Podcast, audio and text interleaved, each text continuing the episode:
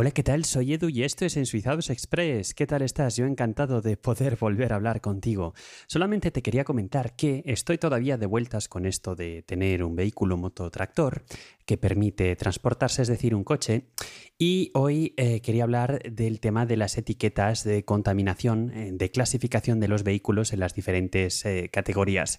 Que yo sepa, realmente en Suiza no hay ningún tipo de restricción en este, en este aspecto de las etiquetas, salvo en el cantón de Ginebra, en el cual en principio no hay ningún tipo de restricción, pero en función de la contaminación se pueden eh, imponer eh, restricciones y por tanto conviene tener una etiqueta lista pegada en su parabrisas para poder eh, circular si acaso el vehículo cumple con las normas y es un día con un nivel de alerta o de urgencia.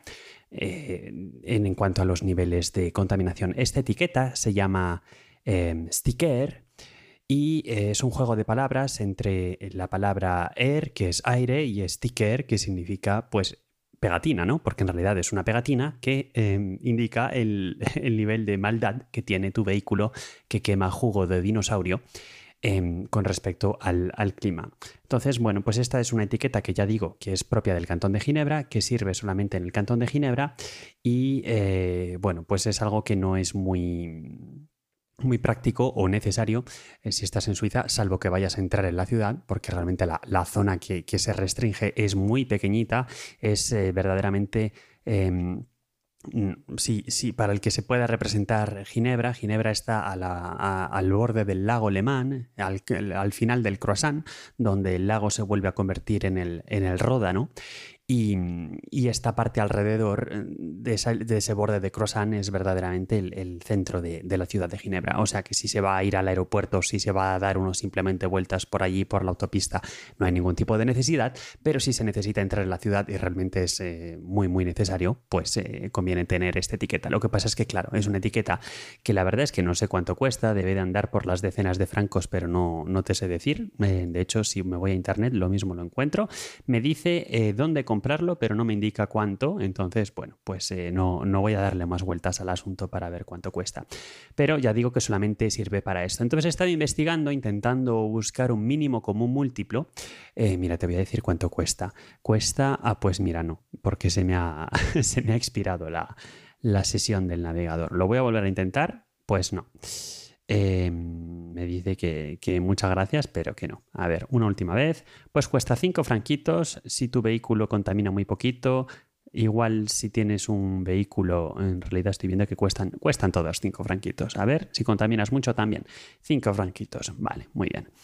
Y bueno, pues esta etiqueta, aunque luego con el envío y tal, al final se pone en 20. O sea que lo mismo sí que son 20. Bien, eh, no, lo, que, lo que lo quería comentar, lo que quería comentarte no es el precio, sino el hecho de que hace falta esta etiqueta para circular en coche en Ginebra, en esta zona muy restringida y realmente solamente los días en los que haya problema de contaminación. Entonces lo que he estado mirando es como, este tipo de cosas existen también en Francia, existen también en España, existen también en Alemania. Digo, bueno, al final uno va a acabar llenándose la, eh, el parabrisas de etiqueta porque además ya sabes que para circular por la autopista en Suiza hace falta comprar lo que llamamos la viñeta, que permite circular por todas las autopistas todo el año y que cuesta 40 francos. La verdad es que te lo, te lo compras y lo pegas sin pensarlo. Entonces, claro, si tenemos que tener la etiqueta del sticker, si tenemos que tener la etiqueta em, de las autopistas, Luego, si uno va, yo que sé, a Austria, pues también hace falta la etiqueta de, eh, de allí.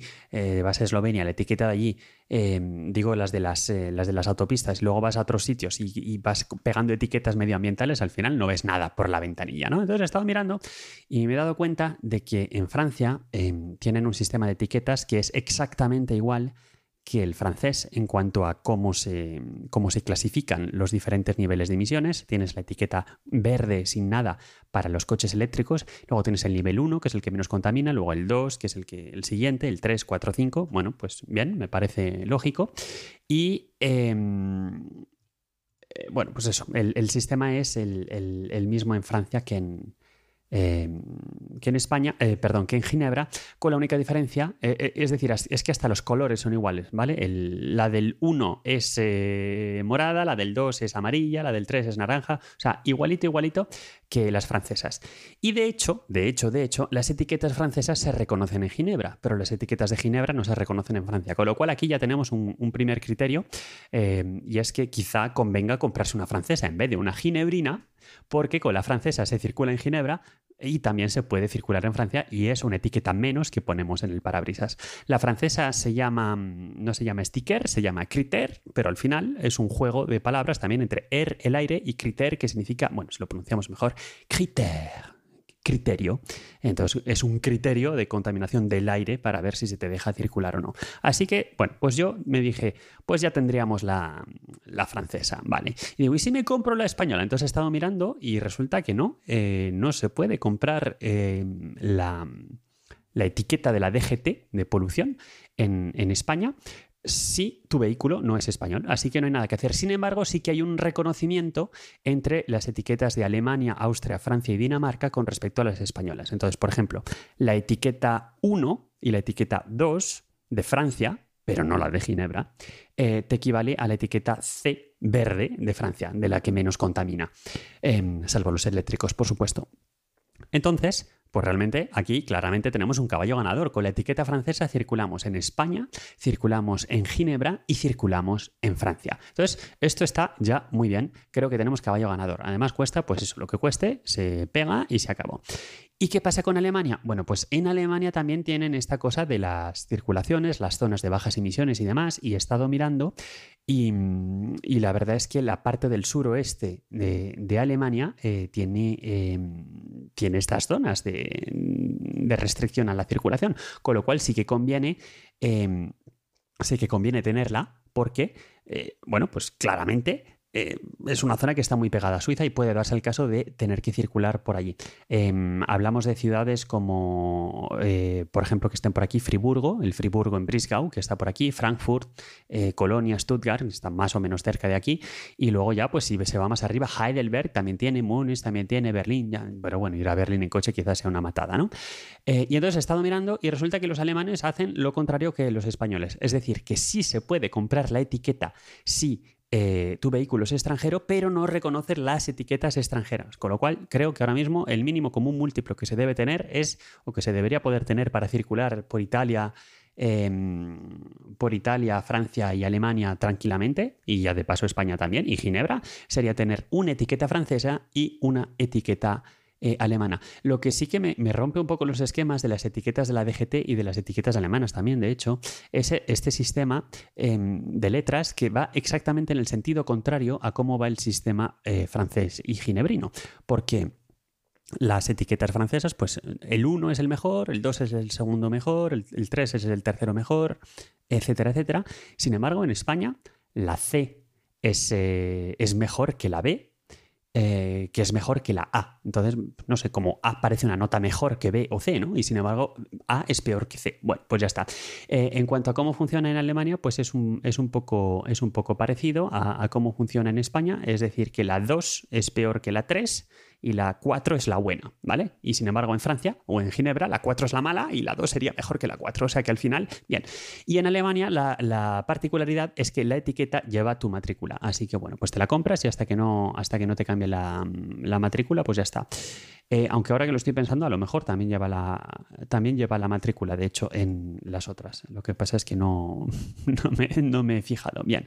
Con lo cual, pues esta es la conclusión a la que he llegado. Que voy a empezar con la francesa y, si veo que voy a ir a Alemania, pues le pongo la, la, alemana. La alemana se tiene que comprar en Alemania, pero con servicios como el Touring Club Swiss, el TCS, lo puedes comprar Em, directamente desde Suiza. La francesa sí que la mandan, sí que la manda a Francia por correo si quieres eh, a Suiza y también la puedes comprar si no te quieres molestar a través del TCS. Y entonces me he metido por con ya de una cosa que lleva a otra, digo, bueno, y esto, que no sé si te acuerdas que hace unos episodios te hablé de la etiqueta CH que hay que llevar obligatoriamente y aunque mucha gente no la lleva obligatoriamente, realmente es algo que realmente es algo que en el momento en que se quita el país, como no llevamos matrículas europeas con el código del país, tenemos que llevarlo. Bueno, pues he estado mirando y, realmente em, digo, ¿y, qué pasa con el equipamiento obligatorio ¿no? de seguridad? Porque el, lo único que es realmente obligatorio en Suiza para circular por, eh, por carretera es el, el, triángulo, el triángulo este, para decir, atención, y ya está, esto es lo único que es obligatorio. Pero claro,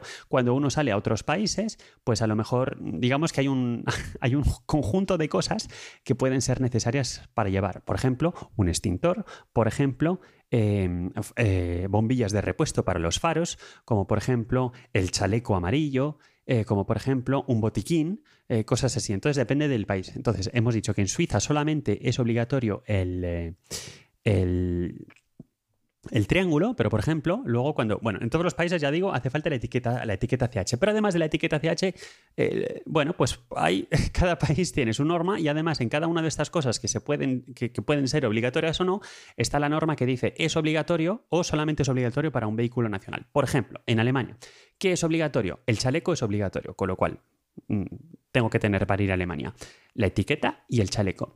Em, pero el chaleco, en realidad, eh, ¿es obligatorio para todo el mundo? No, no es obligatorio solamente para los vehículos alemanes, con lo cual sobrevivo con el triángulo. Lo mismo con el triángulo, solamente es obligatorio para los vehículos alemanes, pero como es obligatorio para los vehículos en Suiza, pues lo tenemos que llevar. Y eh, un, botiquín de, primeros auxilios también es obligatorio. Así que nada, para ir a Alemania al final solamente nos va a hacer falta la etiqueta. Para ir a Austria, sin embargo, el, el chaleco de seguridad sí es obligatorio, aunque tengas un vehículo extranjero. Sin embargo, el botiquín solamente es obligatorio eh, si eres un vehículo austriaco, con lo cual, como visitante con matrícula suiza, no sería obligatorio. En España, pues el, igual, el chaleco es obligatorio, con lo cual para ir a España me hace falta el triángulo, que es obligatorio, pero además lo tengo que llevar de Suiza, el chaleco de seguridad, que es obligatorio, vengas de donde vengas, y la etiqueta CH. Y ya de paso, si quieres entrar en zonas restringidas, con la etiqueta francesa ya me valgo para demostrar que contamino poco.